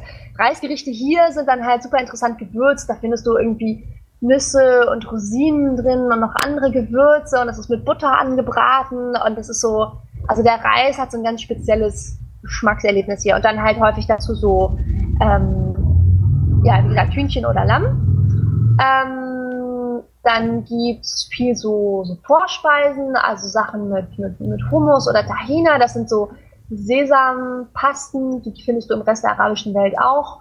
Ähm, Falafel natürlich findest du hier. Du findest so Shawarma. Ähm, kleine Salate findest du. Es gibt ein Gericht, ich glaube, das ist relativ speziell auch für Saudi-Arabien, das heißt Manaish. Das ist wie so eine flache Pizza oder so ein flacher Teig, so ein runder flacher Teig oder so, ja, wie so ein Pizzagebäck, aber so ganz flach. Und da gibt's verschiedene Beläge. Da gibt's dann so Käse, also so Schafskäse zum Beispiel drauf oder so anderen äh, arabischen Käse, der heißt Labna. Ähm, das ist ja so ein, so ein Streichkäse quasi. Ähm, und das ist dann auch nochmal auf eine spezielle Art und Weise gewürzt mit äh, Thymian sehr stark und ein bisschen Koriander auch. Ähm, was auch noch typisch ist beim Essen, wie gesagt, Jeddah ist eine Hafenstadt, deswegen gibt es hier sehr viel Fisch. Also es gibt auch im Rest des Landes viel Fisch, aber gerade in Jeddah natürlich. Ähm, Saudi-Arabien hat einfach sehr, sehr viel Küstengebiet sozusagen, sehr viel Teil des Landes, der direkt ans Meer anstößt. Und es ist einfach auch traditionell, dass die Leute sich hier viel von Fisch ernähren. Ähm, und es gibt eben auch spezielle Fischrestaurants. Ich war einmal in so einem Fischrestaurant, da kommst du dann rein und dann gibst du im Eingangsbereich, liegen halt in so riesigen auf Eis liegen halt die ganzen Fische und Krabben und Shrimps und was es halt alles gibt. Und dann guckst du, welchen du gerne möchtest und zeigst dann drauf und sagst, ja, für den habe ich mich entschieden und dann kannst du noch äh, auswählen und kannst sagen, und den hätte ich jetzt gerne gebacken, frittiert, gebraten oder wie auch immer. Und dann setzt du dich hin und dann kriegst du den irgendwann serviert, den Fisch, den du gerne haben möchtest. Also Fisch und Shrimps gibt es hier viel. Es gibt ein ähm, lokales saudisches Fastfood-Unternehmen, das heißt Al-Bake. Das ist halt so ein bisschen so wie bei McDonalds, da kriegst du halt Pommes und frittiertes Hühnchen und so, aber da gibt es eben auch frittierte Shrimps. So, da schlägt sich sozusagen der, der lokale Spirit nieder. Ansonsten merkt man gerade bei den Restaurants und beim Essen, merkt man einfach, dass, dass Jitter total stark geprägt ist von den ganzen anderen umliegenden Kulturen oder von den Kulturen der ganzen Leute, die, die hier einfach leben und arbeiten, der Gastarbeiter. Es gibt super viele indische und pakistanische Restaurants ähm, die dann auch so richtig echtes indisches Essen machen, nicht so wie man das in Deutschland kennt, wenn man ins indische Restaurant geht, was dann so ein bisschen das für den europäischen Gaumen weichgespülte, ähm, nicht ganz so scharfe indische Essen ist. Hier ist es so richtig indisch und so richtig scharf. ähm, es gibt viele jemenitische Restaurants. Jemenitisches Essen ist auch total köstlich. Die haben auch ganz ganz leckeres, ähm, so frittiertes Brot und die bereiten ihre Hühnchen und ihren Reis auch total lecker zu. Also die jemenitischen Restaurants sind auch echt ein Geheimtipp. Ähm, und dann gibt's tatsächlich auch noch sehr viele so amerikanische Kettenrestaurants. Und interessanterweise sind es die, auf die die Saudis am meisten abfahren. Also auf der Innenflaniermeile hier, wo sozusagen die ganzen schicken Restaurants und die ganzen schicken Geschäfte sind, ähm, wo sozusagen das High Life ist, so die, die Einkaufs- und Ausgehstraße quasi. Da sind ganz viele so, ja, so amerikanische Ketten. Also es gibt zum Beispiel ein Restaurant, das heißt Cheesecake Factory. Ich kannte das gar nicht. Ich glaube, in Deutschland haben wir das auch gar nicht. Ähm, kommt aber aus Amerika, ist eben so eine Restaurantkette. Und das hat vor kurzem erst aufgemacht hier und die Saudis fahren da drauf total krass ab. Also wie gesagt, Essen gehen ist ja sowieso so eine beliebte Freizeitbeschäftigung. Und da siehst du dann riesige Schlangen vor den Restaurants. Ich war einmal mit jemandem eben in diesem Restaurant essen und da wartest du dann eine halbe Stunde, bis du einen Tisch bekommst und es ist wirklich bis auf den letzten Platz besetzt und dann kriegst du dann halt ah, amerikanisches oder europäisches Essen. Also es ist jetzt nicht speziell irgendwie arabisch oder saudisch, aber das, das finden halt die Saudis besonders cool. Du findest hier halt auch viele italienische Restaurants, die dann total beliebt sind oder amerikanische Fastfood-Ketten findest du total viel hier. McDonald's, Hardee's, Fridays, Kentucky Fried Chicken, was nicht noch alles. Und das ist halt alles sehr, sehr beliebt bei den Saudis. Und man muss sich schon so ein bisschen umgucken, um, um ein gutes ähm, lokales Restaurant zu finden. Also bei den schicken saudischen Restaurants, die sind dann durchaus auch bei den Saudis selber beliebt, aber die gehen eben auch gerne amerikanisch essen. Ähm, dann lass uns mal ein bisschen aus der Stadt rausgehen. Was hast du denn sonst noch so im Land gesehen und ähm, ja, welche Städte hast du besucht? Was für, für Sehenswürdigkeiten gab es denn sonst noch so, die du besucht hast? Also ich war noch gar nicht so viel unterwegs. Wie gesagt, ich bin noch nicht viel aus Jeddah rausgekommen. Ich war eben, ich war in Riyadh, in der Hauptstadt, einmal im Mai. Ähm, das war ganz interessant. Ich hatte so ein bisschen Respekt, ehrlich gesagt, vor Riyadh, weil Riyadh eben als noch sehr viel konservativer und religiöser und strenger gilt jetzt als Jidda und ich war da ein bisschen nervös und dachte, okay, hoffentlich äh, kriege ich da keinen Ärger, wenn ich irgendwie aus Versehen gegen irgendwelche Regeln verstoße, an die ich jetzt nicht gedacht habe oder wenn ich nicht 100% verschleiert bin oder so. War dann aber gar nicht so krass, wie ich gedacht hätte, sondern insgesamt viel, viel entspannter. Ähm, und da habe ich eine der klassischen Sehenswürdigkeiten abgehakt in Riyadh. Also ich war da geschäftlich, das hatte eben mit meiner Arbeit zu tun. Ich habe da eine Konferenz besucht und verschiedene Leute getroffen. Ähm, aber ich hatte am letzten Tag, bevor ich geflogen bin, hatte ich noch ein bisschen Zeit und habe dann gemacht, was man äh, auch zum Beispiel in den Emiraten oder so machen würde. Ich habe einen Wolkenkratzer besucht, also einen von diesen riesigen Türmen. Ähm, es gibt zwei riesengroße Wolkenkratzer in Riyadh, die wirklich total krass hervorstechen. Das eine ist der Kingdom Tower und das andere ist der Faisalia Tower. Und die sehen auch beide ein bisschen lustig aus. Und alle Leute haben ja gesagt, also wenn du noch ein bisschen Zeit hast in Riyadh, äh, von dem historischen Stadtkern gibt es äh, fast nichts mehr zu sehen. Wenn du noch irgendwas machen willst, was typisches, was für Riyadh, dann fahr auf einen von diesen beiden Türmen. Und ähm, der Faisalia Tower ist oben rund und hat, glaube ich, auch so ein, also ähnlich wie der Fernsehturm wahrscheinlich in Berlin, also ist halt viel, viel, viel, viel höher, aber hat halt sozusagen so eine so ein rundes Restaurant oben, was sich dreht als Attraktion, wo man sich halt reinsetzen kann und dann irgendwie nach einer Stunde hat man sich einmal komplett drumherum gedreht. Und der Kingdom Tower, für den ich mich dann im Endeffekt entschieden habe, ähm, der sieht aus wie ein Flaschenöffner. Und das ist ganz witzig, also er wird auch tatsächlich im Volksmund Flaschenöffner genannt, also Bottle Opener. Der sieht ungelogen wie ein Flaschenöffner aus. Also der ist halt rechteckig und hat dann halt oben so eine Lücke drin und hat einfach diese Form von einem Flaschenöffner. Und ganz oben sozusagen auf dem gibt dann diese Lücke und über der Lücke gibt es eben wie so eine Art Brücke, das obere Ende von dem Flaschenöffner, ähm, wie so eine Brücke, über die man rübergehen kann. Und ich habe gesagt, okay, also den nehme ich, da fahre ich jetzt hin. Und dann bin ich da irgendwie in den, weiß nicht, in den hundertsten Stock oder so mit dem Fahrstuhl hochgefahren. Dann bezahlt man so einen kleinen Eintritt. Das war aber sehr erschwinglich, das war nicht teuer. Ähm, ich weiß nicht, sieben Euro oder so umgerechnet bezahlt man, glaube ich, oder sechs Euro. Und dann fährt man da hoch und dann hatte ich totales Pech, weil genau an dem Tag, in dem Augenblick, wo ich hochgefahren bin, war gerade ein Sandsturm. Und das habe ich, das fällt einem nicht unbedingt auf, wenn man unten ist oder wenn man sich durch die Stadt bewegt. Also ich habe mir früher Sandsturm immer vorgestellt, wie man das so aus, aus Comics oder aus Filmen kennt, dass dann halt alles voller Sand ist und du siehst quasi keine zwei Meter weiter mehr und es kann sozusagen nicht an dir vorbeigehen, dass Sandsturm ist. Aber der Sandsturm kann halt viel subtiler hier sein, dass du einfach, du gehst raus und denkst so, also irgendwie ist es heute so ein bisschen diesig, so, es ist irgendwie nicht Sonnenschein, aber es ist auch nicht bewölkt, es ist so ein ganz komisches Licht aber es ist jetzt nicht so, dass überall irgendwie der, der Sand entgegengepustet kommt oder so. Und da ist es mir dann eben aufgefallen, als ich oben war und runtergeguckt habe und dachte so, ja, krass, also üblicherweise kann man hier bestimmt richtig weit jetzt über die Stadt gucken. Meine Sicht ist jetzt sehr eingeschränkt, weil ich kann jetzt so ein bisschen nach unten und ein bisschen in die Ferne gucken, aber nicht so richtig weit, weil eben, weil eben so diesiger Sand über allem drüber lag. Da hatte ich so ein bisschen Pech. Naja. Und unten in dem, in diesem Turm oder in diesem Wolkenkratzer ist dann halt auch noch eine große Mall gewesen und dann bin ich noch so ein bisschen durch diese Mall gestromert, die sich dann über mehrere Stockwerke erstreckt und eine andere Sehenswürdigkeit, die ich da bei der Gelegenheit noch abgehakt habe, war in dieser Mall gibt es ein Stockwerk, das ist nur für Frauen. Ähm, also generell ist es ja hier so, dass Restaurants oder Geschäfte oder so, du hast ja halt diese ganz, ganz strikte Geschlechtertrennung. Und ähm, deswegen hast du ganz häufig auch getrennte Eingänge für Männer und Frauen. Im Restaurant hast du getrennte Bereiche. Dann gibt es einen Bereich, der ist für, der heißt Single Section. Da sitzen die allein, also wenn, wenn Männer oder ein Mann alleine unterwegs ist, dann gehen die in die Single Section und wenn Frauen alleine unterwegs sind oder Familien oder Paare, dann gehen die in die Family Section.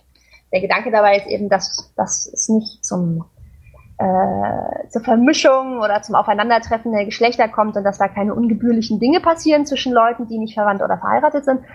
Und wie gesagt, es gibt dann eben auch Geschäfte, die, wenn ich durch so eine Mall hier in Jeddah laufe, dann gibt es halt Geschäfte, wo steht nur für Frauen oder nur für Familien, also zum Beispiel, wo es eben Frauenbekleidung gibt. Ähm, es gibt eben auch zum Beispiel viele Restaurants oder gerade so kleinere Fastfood-Industrie, die sind dann nur für Männer. Das ist dann blöd für mich. Da kann ich dann halt nicht einfach mal reinspazieren und sagen, hallo, ich hätte gerne ein Falafel-Sandwich. Das hm, passiert halt nicht. Da muss das Restaurant schon ein bisschen größer sein, damit es eben auch einen speziellen Bereich nur für Frauen hat, wo ich dann reingehen kann. Naja, und in dieser Mall in Riyadh jedenfalls gibt es ein Stockwerk, das ist nur für Frauen. Und dachte ich so, wow, das muss ich mir auch mal angucken. Es war im Endeffekt total langweilig. Da waren halt irgendwelche Geschäfte, irgendwelche Bekleidungsgeschäfte oder Juweliere oder Handtaschenläden und ja, das Einzige, woran man gemerkt hat, dass man in dem Stockwerk nur für Frauen ist, ist, dass halt, wenn man die Treppe hochgeht, da steht halt ein, ein Wachmann sozusagen und passt auf, dass da auch wirklich nur Frauen hochgehen. So, das habe ich bei der Gelegenheit in Riyadh auch noch mit abgehakt. Und ähm, ja, ansonsten bin ich nur ein bisschen aus Jeddah rausgekommen, so in der Umgebung und habe halt eben, wie gesagt, bei diesen Wüstenwanderungen, da gibt es so eine Gruppe, wo ich öfters mal mitmache, so ein bisschen die, die Wüste rund um Jeddah erkundet oder eben in Nord-Jeddah, wo dann die ganzen Strände sind, war ich so ein bisschen am Strand was auf jeden Fall noch total krass auf meiner Liste steht, wo ich unbedingt hin muss in der Zeit, wo ich hier bin, das ist eine Ausgrabungsstätte im Norden von Saudi-Arabien. Also wenn man jetzt dieses schräg liegende Rechteck der arabischen Halbinsel vor Augen hat, dann wäre das so links oben in der Mitte. Und diese Ausgrabungsstätte heißt Madain Saleh. Und da muss ich unbedingt hin. Also das will ich unbedingt sehen. Ich interessiere mich sowieso für Archäologie. Ich habe mir in Ägypten auch total viel angeguckt, so an alten Tempeln. Ich bin da bis in Ägypten ganz bis in den Süden, bis nach Abu Simbel gefahren, um mir das unbedingt anzugucken. Das liegt ja auch mitten in der Wüste. Und Madain Saleh eben, also diese Stätte, die liegt auch wirklich mitten in der Wüste und ist super schwer zu erreichen. Da gibt es im Prinzip nichts drumherum und es ist äh, ziemlicher Aufwand, dahin zu kommen, aber ich muss das unbedingt machen. Ähm, und das Coole daran ist, das ist so eine, das ist so eine Felsenstadt. Also vielleicht gibt es ein paar Leute, die haben schon mal von der, von der Felsenstadt Petra gehört in Jordanien. Ähm, das ist eine Stadt, die ist komplett in so Felsen, in Felsschluchten eingehauen. Da gibt es halt riesige Paläste und Wohnhäuser und Gräber und die sind, haben wunderschöne Fassaden und das ist alles komplett in den Stein hineingehauen. Und diese Kultur, die in, in Petra eben in dieser Felsenstadt in Jordanien diese Gräber und Paläste und so weiter in den Stein gehauen hat, die gleiche Kultur, nämlich die Nabatäer, das ist nämlich gar nicht so weit entfernt voneinander, Madain Saleh und Jordanien, ähm, diese gleiche Kultur hat eben auch da in Madain Saleh, in die Felsen, in der Wüste, Paläste, Häuser, Gräber und so weiter reingehauen. Und ich habe davon schon viele Bilder gesehen und es muss wunder, wunderschön sein. Und eben auch dieser Ort ist touristisch überhaupt nicht erschlossen. Also da kommt halt kein Mensch vorbei. Es liegt halt mitten in der Wüste. Ähm, und da muss ich aber unbedingt hinfahren. Das Problem ist halt, ich muss hier, das gilt glaube ich für alle Ausländer, ich muss halt anmelden, bevor ich größere Reisen mache und dann kann das sein, dass man da auch nochmal so einen extra Begleitschutz bekommt, dass einem da eben auch nichts passiert, wenn man da einmal quer durch die Wüste fährt. Ähm, das ist also alles mit ein bisschen größerem Aufwand verbunden, aber da muss ich unbedingt hin. Das ist halt die große historische Ausgrabungsstätte in ganz Saudi-Arabien. Ähm, es gibt noch ein paar andere. Es gibt, glaube ich, auch eine in Taif. Das ist nicht so weit von hier entfernt. Das ist ein bisschen ähm, im Südosten von Jeddah. Da will ich auch unbedingt noch hin, nach Taif. Taif liegt so ein bisschen in den Bergen. Also Jeddah liegt ja direkt am Meer, also auf Meeresspiegelniveau. Und dann gibt es aber verschiedene Orte, die so ein bisschen in den Bergen liegen. Und Taif ist super beliebt, weil da das Klima ein bisschen kühler ist. Es ist eben in den Bergen, da regnet es viel. Saudis finden es toll, wenn es irgendwo regnet ähm, oder kalt ist, weil das dann eben die Abwechslung zu dem Klima ist, was sie hier haben. Da gibt es auch noch so ein paar historische Städten zum Angucken und in Taif, weil da eben das Klima anders ist, da gibt es riesige ähm, Rosen, Blumen und Gewürzplantagen. Und da gibt es im Frühjahr, glaube ich, gibt es in Taif immer so ein ganz großes Rosenfestival. Ähm, das würde ich mir auch total gerne nochmal angucken. Ich würd, also ich würde da auch so einfach mal hinfahren und mir TAF angucken. Das ist, glaube ich, so zwei, drei Stunden von Jeddah entfernt. Ähm, aber zum Rosenfestival würde ich unbedingt auch sehr gerne hinfahren. Es gibt sowieso viel hier, so lokale Festivals, die dann mit der traditionellen ähm, Wirtschaft sozusagen zu tun haben. Es gibt, neulich gab es irgendwie in Baja, das ist in Richtung Süden, ähm, da gab es zum Beispiel ein Bienenfestival und dann gibt es ein Dattelfestival in einer anderen Stadt noch und in Taif gibt es eben das Rosenfestival. Und das ist, glaube ich, ganz cool, wenn man das schafft, dann zu diesen Gelegenheiten da mal hinzufahren, weil dann eben so diese ganze, äh, dieses lokale und traditionelle Handwerk ähm, so ein bisschen zelebriert wird. Und das ist, glaube ich, sehr schön, da hinzufahren und sich das anzuschauen. Wenn man nach Taif will, ist so ein bisschen der, der Kniff, wie gesagt, das ist gar nicht mal so weit von Jeddah entfernt. Das Problem ist, ähm, man muss dazu um Mekka und Medina rumfahren. Und Mekka und Medina, das sind ja die beiden äh, zwei der heiligsten Städten des Islam. In Mekka steht die Kaaba, der, der heiligste Ort überhaupt im Islam. Das ist dieser Ort, wenn man das auf Bildern schon mal gesehen hat, dieser große schwarze Würfel, wo dann die ganzen weiß gekleideten Pilger den siebenmal umrunden und den anbeten. Ähm, und Mekka und Medina sind weiträumig für Nicht-Muslime gesperrt. Also ich könnte Mekka und Medina gar nicht besuchen, wenn ich wollte. So, wenn ich Lust hätte und sagen würde, ich schaue mir jetzt mal da die heiligen Stätten des Islam an. Das geht nicht, weil man als Nicht-Muslim nicht in die Stadt reinkommt. Und man merkt das eben, wie gesagt, das ist weiträumig abgesperrt. Wenn man auf der Autobahn fährt, dann kommt irgendwann ein Schild, ähm, so ein Abfahrtsschild, so ein großer Hinweis, wo steht, Nicht-Muslime nehmen jetzt bitte diese Abfahrt hier rechts, äh, denn geradeaus geht's weiter nach Mekka rein und wenn man weiter reinfährt, dann wird man streng bestraft, obwohl man das nicht darf und man diesen Hinweis ja gesehen hat. Und deswegen muss man eben, um nach, um nach Taif zu kommen, muss man Mekka und Medina eben weiträumig umfahren. Ähm, wie, wie, können Sie denn feststellen, ob ich äh, Muslim bin oder ähm, traut man sich das zur Sicherheit eh nicht, weil man nicht irgendwie mit denen in Konflikt kommen will. Aber also wenn angenommen, ich würde jetzt einfach behaupten, ich äh, bin Muslim und, und möchte jetzt nach Mekka, dann gibt es doch da nicht wirklich eine, eine Möglichkeit, das zu kontrollieren, oder? Ähm, ich weiß nicht hundertprozentig genau, wie sie das kontrollieren. Also ähm, klar, wenn du jetzt sagst, du bist zum Beispiel westlicher Konvertit oder du bist einfach Muslim, dann ähm, weiß ich nicht genau, was sie machen, um das rauszufinden. Ach so, hier in den, äh, sie würden sich wahrscheinlich deine, ähm, deine Aufenthaltsgenehmigung, dein Visum oder deinen Pass zeigen lassen, lassen. Und zum Beispiel auf meiner Aufenthaltsgenehmigung, also quasi das, was, das ist so eine kleine Plastik-Chipkarte, ähm, das ist, das ist mein, quasi mein Ausweis. Das ist sowas wie der, der Personalausweis für, für Leute, die hier dauerhaft leben und eben eine Aufenthaltsgenehmigung haben. IKAMA heißt das. Und da steht unter anderem auch deine Religion drauf. Also bei mir steht halt irgendwie mein Name und äh, mein Arbeitgeber und dann gibt es eine Nummer, eine IKAMA-Nummer, die ist wichtig, die muss ich häufig irgendwo angeben ähm, und wie lange das gültig ist und da steht unter anderem meine Religion drauf. Und da kannst du dich schon mal nicht vorbeimogeln so. Also wenn sie deine, deine Papiere sozusagen sehen wollen, dann ist es schon vorbei. Ähm, dann müsstest du vielleicht äh, von, wenn du zum Beispiel konvertiert bist, müsstest du vielleicht von deinem Sheikh irgendwie ein beglaubigtes Dokument dabei haben. Oder wenn sie, also ich meine zum Beispiel ich, wenn ich wollte, könnte ich es wahrscheinlich versuchen, weil ich meine, ich spreche ja nun auch ein bisschen Arabisch ähm, und habe es auch studiert. Also ich könnte da jetzt irgendwie denen das Glaubensbekenntnis aufsagen äh, auf Arabisch und sagen, hier, daran könnt ihr feststellen, dass ich also Muslima bin. Ich würde es aber nicht, nicht machen. Also ich würde es mich nicht trauen. Ich würde dann, es wäre mir den Ärger nicht wert. So. Also das hat mich schon ein bisschen gereizt. Ich dachte, wow, ich würde mir Mekka echt gerne angucken, aber ähm, da könnte man, glaube ich, schon in ganz schön dicken Trouble kommen, wenn man das, wenn man das macht. Mhm, Denke ich mir. Ähm, es war ja jetzt, oder nee, mittlerweile ist schon, schon ein bisschen länger her, äh, Ramadan. Wie, wie ist denn der Ramadan in Saudi-Arabien? Ah, der, der Ramadan ist äh, sehr speziell. Also es ist, glaube ich, in allen arabischen Ländern so, aber alles, was mit Religion zu tun hat, was sich irgendwie auf das allgemeine Leben in arabischen Ländern niederschlägt, ist in Saudi-Arabien immer noch mal zehnmal verstärkt. Ähm, ja, Ramadan ist ganz schön krass. Also ich habe mich, ich habe lange hin und her überlegt, das war ja auch im Juli genau, also eigentlich fast den ganzen Juli über war Ramadan. Ähm, ich habe dann meinen Sommerurlaub tatsächlich in den größten Teil des Ramadan gelegt. Ich erkläre auch gleich warum. Weil das Leben teilweise sehr, sehr anstrengend hier im Ramadan ist. Also Ramadan bedeutet ja, es wird, also für die Muslime gilt das, es wird von Sonnenaufgang bis Sonnenuntergang komplett gefastet. Und Fasten bedeutet eben nicht nur nichts essen, das bedeutet auch nichts trinken, das bedeutet nicht rauchen, das bedeutet ähm, kein Kaugummi kauen, das bedeutet keine zwischenmenschlichen Zärtlichkeiten, kein Händchen halten, kuscheln, schmusen, Sex, das fällt alles aus äh, während der Fastenzeit. Und ja, das beeinflusst natürlich das gesamte Leben, den gesamten Alltag. Ähm, das ist auch tatsächlich ähm, geregelt, also dass du auch als Nicht-Muslim in der Öffentlichkeit nicht essen und nicht trinken darfst, weil du sonst äh, zu Strafen verurteilt wirst. Ich weiß nicht, ob du sogar in den Knast kommen könntest, aber auf jeden Fall wirst du zu relativ empfindlichen Strafen verurteilt, wenn du als Nicht-Muslim in der Öffentlichkeit bei Essen und Trinken erwischt wirst. Ähm, und da habe ich dann echt, das wurde dann auch groß wieder angekündigt, so in den Zeitungen, ähm, alle ausländischen Gastarbeiter oder alle Nicht-Muslime werden nochmal daran erinnert, dass sie sich bitte daran halten sollen, weil sonst kriegen sie eben Schwierigkeiten.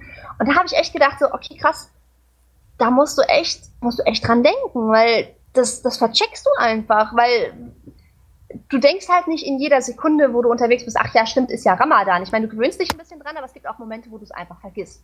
Und ich war dann zum Beispiel mit einem Freund irgendwie spazieren einmal und dann sind wir irgendwo hingefahren mit dem Auto und wollten dann los und dann meinte er, willst du noch schnell was trinken? Dann mach's lieber hier im Auto, weil wenn wir gleich unterwegs sind, es war irgendwie nachmittags, es ist heiß, ja.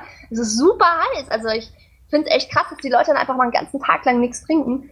Ähm, ja, dann trink lieber unauffällig hier im Auto noch was, weil wenn wir gleich unterwegs sind, geht's ja nicht mehr. Oder erst nach Sonnenuntergang jedenfalls. Und einmal ist es mir auch passiert, ich bin dann eben, wie gesagt, im Ramadan nach Deutschland geflogen, weil ich da meinen Sommerurlaub genommen habe. Und dann bin ich irgendwie super früh morgens, musste ich zum Flughafen und dann war ich noch viel zu früh da und dann hatte ich irgendwie noch zwei, drei Stunden, die ich an meinem Gate irgendwie warten musste, bis mein Flug ging. Dann bin ich zwischendurch eingeschlafen, dann bin ich aufgewacht und dann dachte ich, oh, jetzt trinkst du mal einen Schluck und dann habe ich aus meinem Handgepäck meine Flasche rausgeholt und dann ist mir echt so in der Sekunde, bevor ich getrunken habe aus der Flasche, ich hatte sie quasi gerade schon aufgeschraubt, ist mir eingefallen, Scheiße, es ist Ramadan, du darfst in der Öffentlichkeit nicht trinken. Und ich guckte mich um und um mich herum saßen halt lauter Pilgerreisende, die mich auch alle schon so ganz ganz misstrauisch und ungehalten angestarrt habe, weil ich so, okay, ich schraube meine Flasche mal wieder zu und verstau die wieder in meinem Handgepäck und mache das erst später im Flugzeug. Ähm, das vergisst du einfach teilweise. Und da musst du dann echt die ganze Zeit dran denken und darauf achten, dass du eben nicht in der Öffentlichkeit auf der Straße isst und trinkst. Ähm, dann ist es natürlich so, dass die, das Fastenbrechen, also nach Sonnenuntergang, das wird ja dann riesig gefeiert und zelebriert, also mit riesigen Festmählern. Das Fastenbrechen bei Sonnenuntergang, das heißt Iftar. Und ähm, das ist dann ein riesiges Ereignis. Und da ist es dann üblich, dass man riesig kocht und auffährt und die ganze Großfamilie einlädt. Und im Prinzip wird eigentlich den ganzen Tag über nur gekocht und auf den, also man darf nicht essen, aber es wird den ganzen Tag gekocht und auf das Festmahl am Abend ähm, vorbereitet.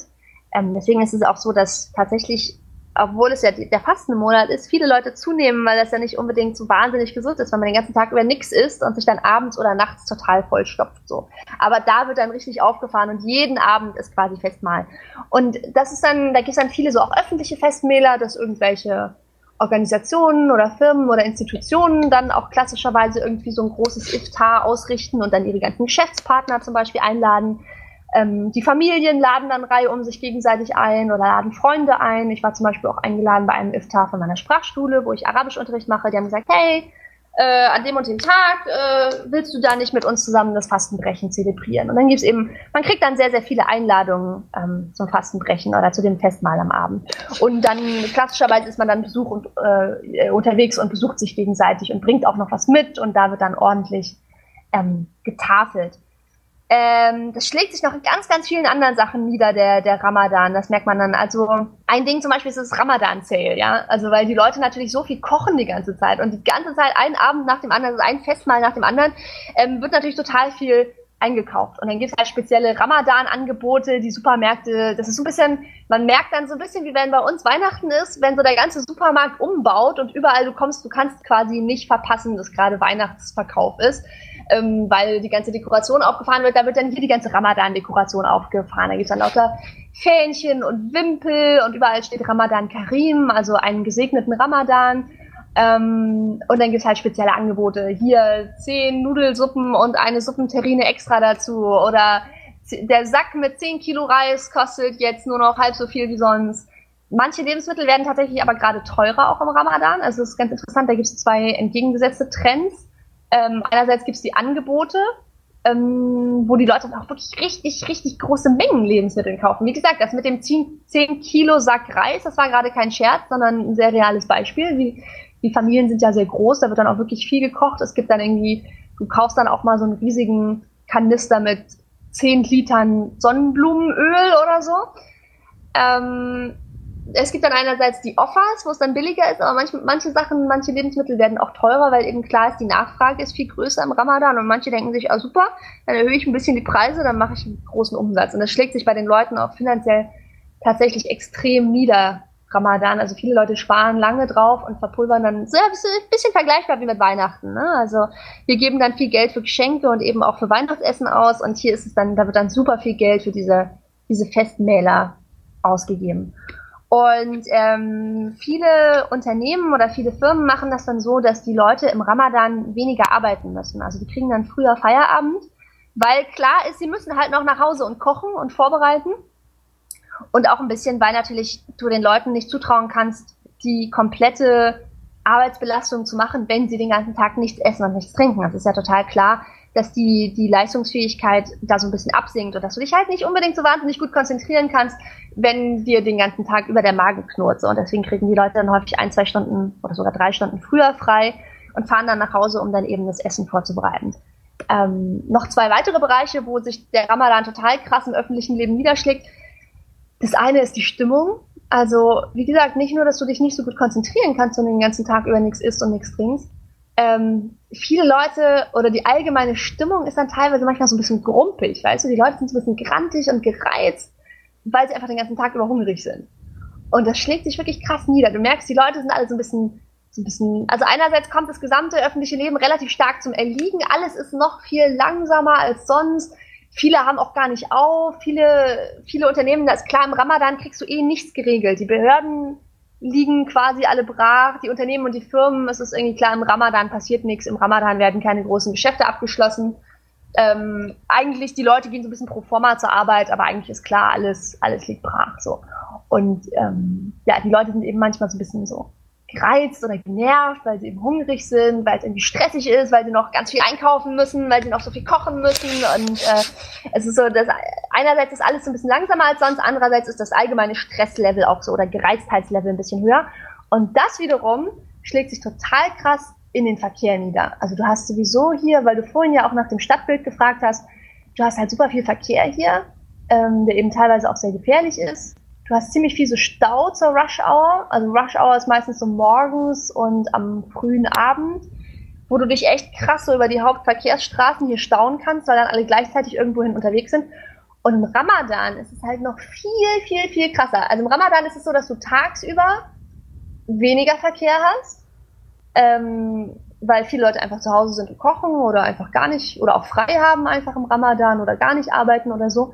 Und dass dann aber abends, zu der Zeit, wo eben das Fastenbrechen ist, so eine Stunde vor Fastenbrechen oder um Fastenbrechen rum, ist halt alles verstopft. Kommst du nirgendwo mehr hin, weil ist ja klar, du musst dir vorstellen, alle Leute machen sich gleichzeitig auf den Weg, um jemanden zu besuchen, um da zu essen. Und alle Leute haben halt die gleiche Uhrzeit, ja. Also während du sozusagen an einem normalen Abend, wo du sagst, okay, die Leute kommen von der Arbeit oder gehen irgendwo essen oder gehen aus oder besuchen sich, da entzerrt sich das ja, weil manche Leute gehen eben um neun irgendwo hin und andere Leute um sieben. Im Ramadan haben alle Leute diesen einen Zeitpunkt, nämlich wo die Sonne untergeht, wo sozusagen ab dem Zeitpunkt, wo gegessen und getrunken werden darf, wo dann eben das Festessen losgeht, haben alle genau diesen Zeitpunkt, wo sie irgendwo sein wollen. Und dann bricht ja halt der Verkehr komplett zusammen. So. Und das, das weiß man auch und ähm, ja, das ist halt relativ krass.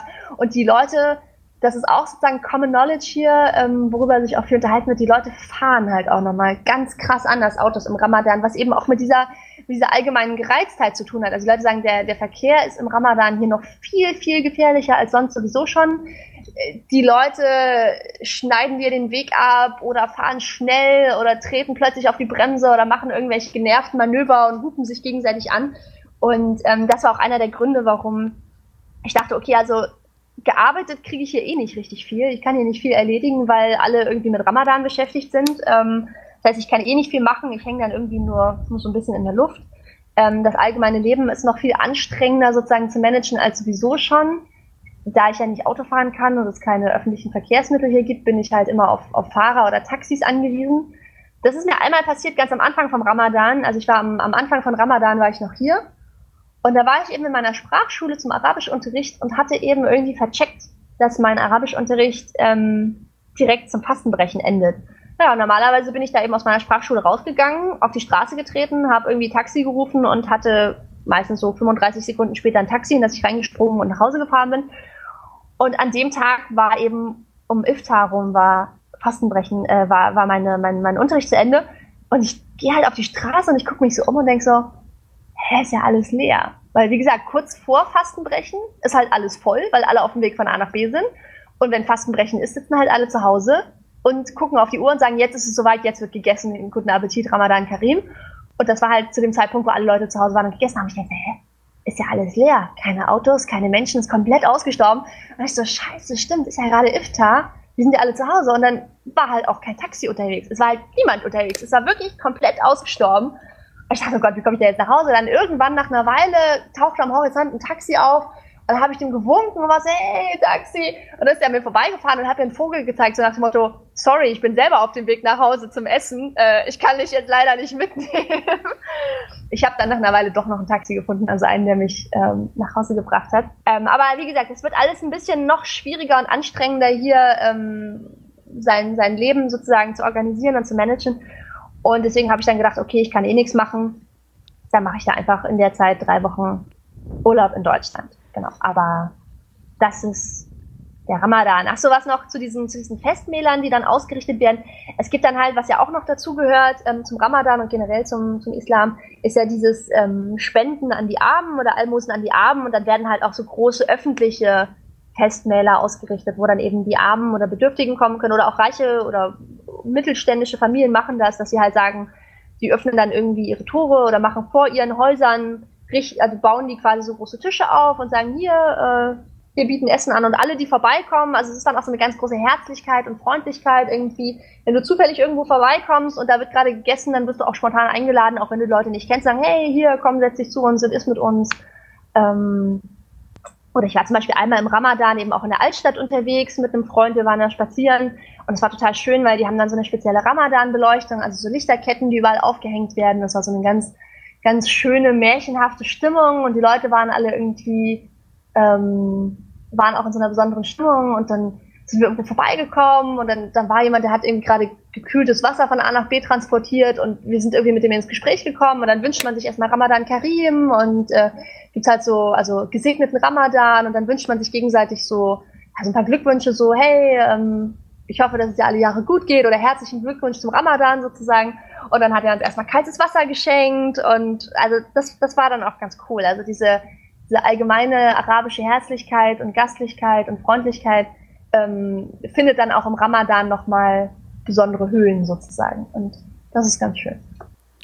Zumindest zu dem Zeitpunkt, wenn es dann Essen gibt und genau, nicht, genau. Wenn, noch die, äh, wenn, nicht die gereizte Stimmung von tagsüber noch da ist. Ähm, ja, äh, was haben wir noch was vergessen oder ähm, hast du soweit alles zu Saudi-Arabien erzählt, was du erzählen wolltest? Ähm, naja, wenn ich gerade, ich war ja gerade schon bei der bei der Gastigkeit und der Höflichkeit und der Freundlichkeit und ich muss sagen, das ist was, was ich ähm, was ich wirklich super gerne mag an, an arabischen Ländern oder arabischen Kulturen und das mag ich auch hier in Saudi-Arabien total gerne. Die Leute sind halt sehr, sehr höflich und es gibt ganz viel so ähm, sehr blumige Floskeln oder sehr höfliche Umgangsformen, die halt so üblich sind. Und da muss man sich dann auch erstmal so ein bisschen dran gewöhnen. Es gibt halt tausende von Ausdrücken und Formeln auf Arabisch, wie man sich gegenseitig irgendwie Gutes wünschen kann oder sich irgendwie loben oder beglückwünschen kann oder so. Und das, ähm, da muss man sich erstmal so ein bisschen reinfuchsen. Ähm, aber was man vielleicht auch so aus anderen arabischen Ländern kennt, dass man zum Beispiel, wenn man sich trifft, dass man sich erstmal sehr, sehr lang und ausführlich gegenseitig fragt, wie es einem geht. So, hey, und was macht die Familie und wie laufen die Geschäfte und geht's dir gut und dieses wie geht's dir, geht's dir gut? Das wird halt auch nicht nur einmal am Anfang abgehakt, sondern das fragt man sich üblicherweise auch häufiger gegenseitig. Also, ähm, man sagt, also so ein typisches, so ein Beginn von einem Gespräch beginnt üblicherweise mit äh, Assalamu alaikum, kif halak, also Friede sei mit dir, wie geht's dir? Und dann sagt der andere, Hamdulillah, Taiba, also Gott sei Dank, mir geht's gut, wie geht's dir? Ja, Gott sei Dank, bei mir geht auch alles gut. Und bei dir, wie ist es so? Ja, Gott sei Dank, mir geht's gut. Und das tauscht man also fünfmal oder so aus, bis man so allmählich zu den, äh, zu den eigentlichen Themen überleitet. Und das ist ganz lustig, weil das macht man halt, also selbst wenn man irgendwie wenig Zeit hat, das nimmt dann manchmal ganz drollige Formen an. Also zum Beispiel, wenn mich jemand anruft oder wenn ich mit jemandem telefoniere und es ist irgendwie dringend, ja, also es gibt irgendwie ein dringendes Anliegen oder irgendwas muss schnell getan oder erledigt werden, dann wird das trotzdem nicht übersprungen. Das wird dann nur so ein bisschen schneller vorgespult. Also dann läuft das Telefongespräch dann so, hallo, wie geht's dir? Gut, super, alles klar, Gott sei Dank. Okay, also äh, lass uns zum Thema kommen. Folgendes ist mein Problem, aber es wird halt nicht komplett ausgelassen. So, und das finde ich ganz, ähm, ganz lustig und ich mag das einfach sehr gerne mit diesen ganzen sehr höflichen Floskeln und Umgangsformen. Ähm, was auch noch sehr typisch für die Kultur ist, was irgendwie auch noch wichtig ist zu wissen, ähm, die Leute haben ja halt ein ganz anderes Zeitgefühl also wie gesagt, das ist in vielen arabischen Kulturen so. Ähm, wenn man sagt, man trifft sich zu dem und dem Zeitpunkt, heißt das nicht, dass man sich unbedingt wirklich genau zu dem Zeitpunkt trifft. Also man kann auch mit gutem Gewissen ein bisschen zu spät kommen. Ähm, Verabredungen gelten auch nicht unbedingt als so ganz trennscharf. Also wenn man sagt, und dann, hey, lass uns morgen treffen, dann sagt man, ja, inshallah, also so Gott will, sehen wir uns morgen und dann passiert's halt oder auch nicht. ähm, und ja, was noch so in der Kommunikation, auch so also das Zeitgefühl ist halt ein ganz anderes. Man kann, viele Sachen müssen viel mehr so kurzfristig geplant werden. Also während, was mir und meinem deutschen Gefühl halt entspricht, ist, wenn ich mit jemandem einen Termin ausmache, sage ich, hey, zu diesem Zeitpunkt in drei, drei Wochen oder so, lass uns doch da treffen. Und dann schreibe ich mir das in den Terminkalender und dann weiß ich, in drei Wochen treffen wir uns. Und das funktioniert ja aber nicht, wenn du dann sagen, ja, ja, okay, super, wir treffen uns in drei Wochen. Ähm, das funktioniert aber nicht, wenn du die andere Person dann nicht mindestens noch ein, zwei, dreimal vorher anrufst und sagst, hey, wir hatten doch ausgemacht, dass wir uns zu dem Zeitpunkt treffen, das ist ja jetzt in zwei Tagen, ich wollte mal wissen, ob das noch gilt. Und dann rufst du einen Tag vorher an und sagst, ja, morgen sehen wir uns ja dann. Und an dem Tag sagst du, ne, in zwei Stunden sehen wir uns doch. Und ähm, musst du sozusagen regelmäßig dran erinnern. Und die Leute sind auch zum Beispiel telefonieren sehr viel, aber sind per E-Mail nicht unbedingt so super gut zu erreichen. Das sind so, so ein paar kulturspezifische Sachen, ähm, die man einfach wissen muss.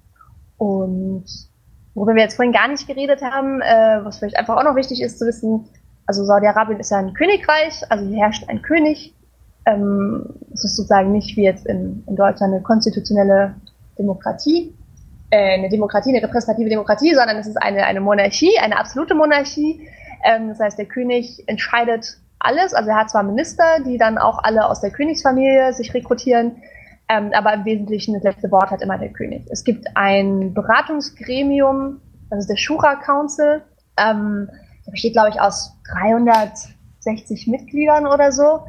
Ähm, und die können über Themen beraten und Vorschläge an den König machen und eben auch so Gesetzesvorschläge machen und sagen, hier, ähm, wie wäre es, wenn wir dieses oder jenes Gesetz umsetzen. Aber im Endeffekt entscheiden die nichts. Die sind halt, wie gesagt, ein beratendes Gremium und am Ende entscheidet der König. Und Saudi-Arabien ist ein verhältnismäßig junger Staat, also ist in dieser Form 1932 gegründet worden. Und seit der Gründung ist sozusagen die Herrschaft in, in der Hand dieser äh, Königsfamilie. Das ist die Al-Saud-Familie. Daher kommt auch der Name übrigens Saudi-Arabien, also sozusagen das Arabien der Al-Sauds. Al-Saud ist diese Familie.